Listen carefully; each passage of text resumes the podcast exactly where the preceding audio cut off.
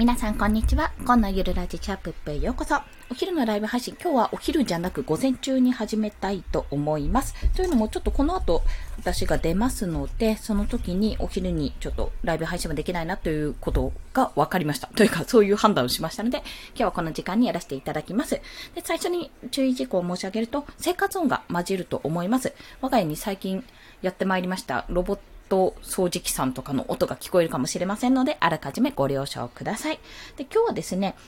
部屋もビジネスも整理戦闘がマジで重要っていうマジで重要っていうですね、そういったお話をしたいと思います。というのは、ここ最近、ここ数日、まあ今日もなんですけども、これから行く用事もそうなんですが、ちょっとですね、部屋の中を、あの、背中を押されてというか尻を叩かれてというような、そんな感じではございますが、部屋の中の整理をしたんですよ。まあ、新たに棚が来たっていうのもそうですし、まあ、いらないもの、とかを全部これがいるかいらないかっていうのを判断してやったんですが、結構ですね、我が家、あの、せ、狭い部屋というか、まあ、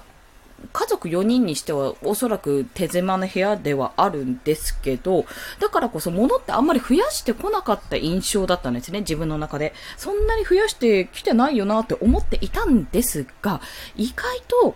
なんかちょこちょこ買ってたものが増えてて、その分減らしてなかったので、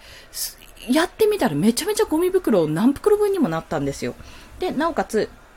あの、段ボールが多かったんですね。まあ、段ボールに入れて収納、収納ですね、収納していたっていうところもあって、まあ、段ボールが結構それらを全部解体したらもう、何個ぐらいだったんだろうな。なんかもう、凄まじい量の段ボールになりまして、まあ、それも全部、あの、捨てるっていう、まあ、捨てるっていうかリサイクルなんですけど、そんな状況になったんですよ。で、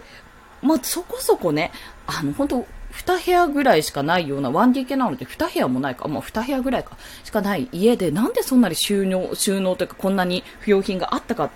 ていうと、やっぱりまあ、整理整頓してこなかったからなんですよ。まあ、これは本当に自分が今までコツコツコツコツ少しずつ毎日やっていったり、もしくは買ったらすぐに他のものを捨てるとか、あの、段ボールとかすぐにめんどくさいからここに置こうじゃなくて、ちゃんともうすぐに閉じて捨てるとか、そういったことをしなかったからなんですよ。もう本当に見違えるほど家が綺麗になって、家が広くなったんですよね。全部、これでもまだ終わってなくて、あとね、2か、2、3箇所ぐらいやらなきゃいけないところがあるんですよ。あるんだけど、でもそれだけでもすごいスッキリしたし、すごい広くなったんです。で、ここの、まあ、片付けするとスッキリするよねって話は、まあ、皆さんご存知だし、そんなの分かってるわいっていうところなんですけども、意外と、これ、発信していたり、コンテンツだったり、まあ、パソコンの中身ですね。そういったものにも通用する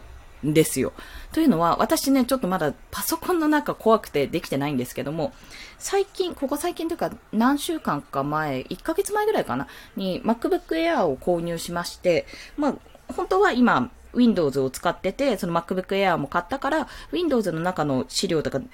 あの、素材とか自分のデータとかを全部 MacBook に移行しようとしたんですね。移行しようとしたんですけど、まあ、ちょっとそれがうまくいかなくて、まあ、結局やめたんですよ。やめた。やめて、まあ、MacBook Air はそのままで使おうと。どうせクラウド上で保存してるものはすぐに引っ張り出せるからいいやっていうことで、まあ、そのままやってみたんですが、いや、ね、ちゃんと調べると、結構 Windows、そのずっと使ってた Windows のノートパソコンでダウンロードしたものが多すぎて、自分の作ったものとかで、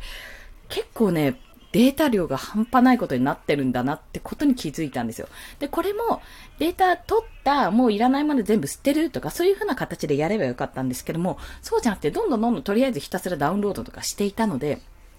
やっぱり溜まってきちゃうんですよね、そうすると。まあ、溜まれば溜まるほど、結局パソコン上に保存されちゃうので、どんどん容量が重くなって、データが重くなって、パソコン自体の動作が悪くなってくるってこともある。あ、これってあれだ、段ボール現象と一緒だって そう、一緒だなってことを感じたわけですよ。で、この時に、やっぱり精神として大事っていうか、こうした方がいいって、本当にこうした方がいいっていうのが、もう真っ先にこれっていうのがあるんですよ。まあ、それは、一つ何かを得る、一つ購入するなら何か一つ捨てるってことなんですね。その繰り返し、要は洋服がいい例なんですけど、一着買うんだったら一着捨てなさいと。まあ、むしろ何着か捨てたんだから、それを買うスペースがあるっていうような状況ですね。これ仕事とか自分の作業にも言えて、時間って有限じゃないですか。基本的に。自分の時間って有限じゃないですか、そこは。で、自分の時間をどうやって使うかも、いろいろその人なりの、その人次第になるんですけども、やっぱり有限な分、どれかやることって、それぞれこう、なんていうんですか、ターゲットを絞ってやっていかないといけないですよね。まあそうじゃないと、あれもこれもやったら全然何も終わらなかったなんて結末に、結論に達してしまうっていうことがあるかもしれません。でも私も、各言う私もそういった現象によく陥りやすいんですが、そんな時に優先順位は必ず決めてるんですね。で、何か新しいことを始めるときは、必ず何か、これはできないなって思うことを捨てなきゃいけないんですよ。そうじゃないと辻褄が合わなくなるし、全然もう全部できないってなって、あれなんでこんなにできないんだろうって、要はタスクオーバー、まあ、自分の容量オーバー、キャパオーバーになってしまうので、結局は何かをやるんだったらその分の時間何かを削らなきゃいけない。もしくは何かやってた、時間をかけてやってたものが、時間がかからなくなった。要は早くスピードアップできたから、その分の時間にこれを入れようって形になるわけですよ。で、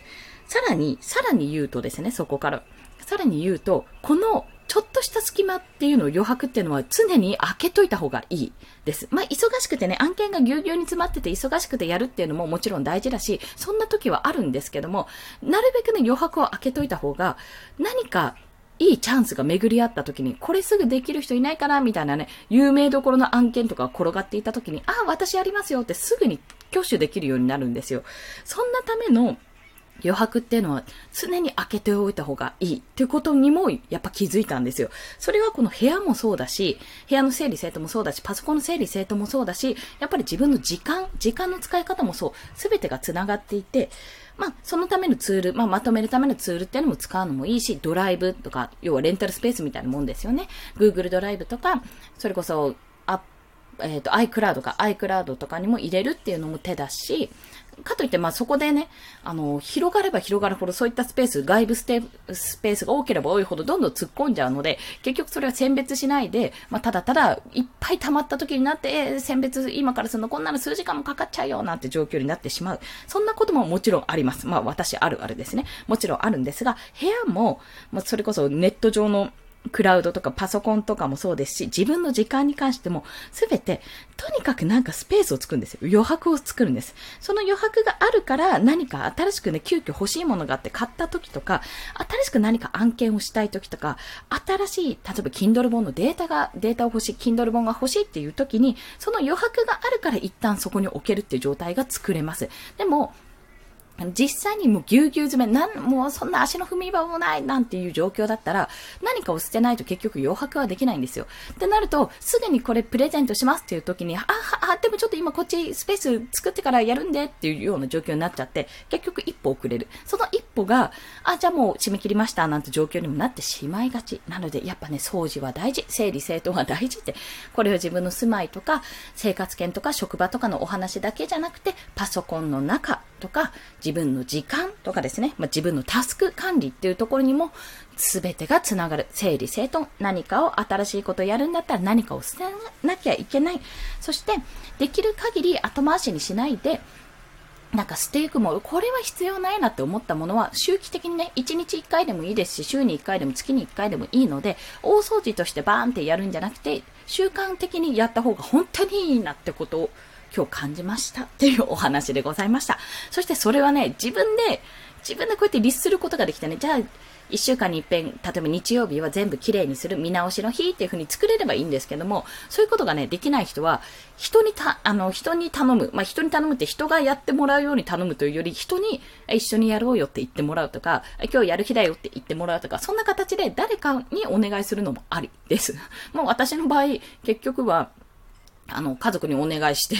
お願いしてというのは家族がいるからじゃあ一緒にやろうってことでできたんですけど、これは一人じゃできなかったなというふうに思っておりますので、皆さんもお気をつけください。というお話でございました。ちょっと日常と絡めたお話でしたけど、整理整頓、要は余白を空ける。ちょっとしたスペースを空けて、何かこれが欲しい。あ、この案件取りたいとか。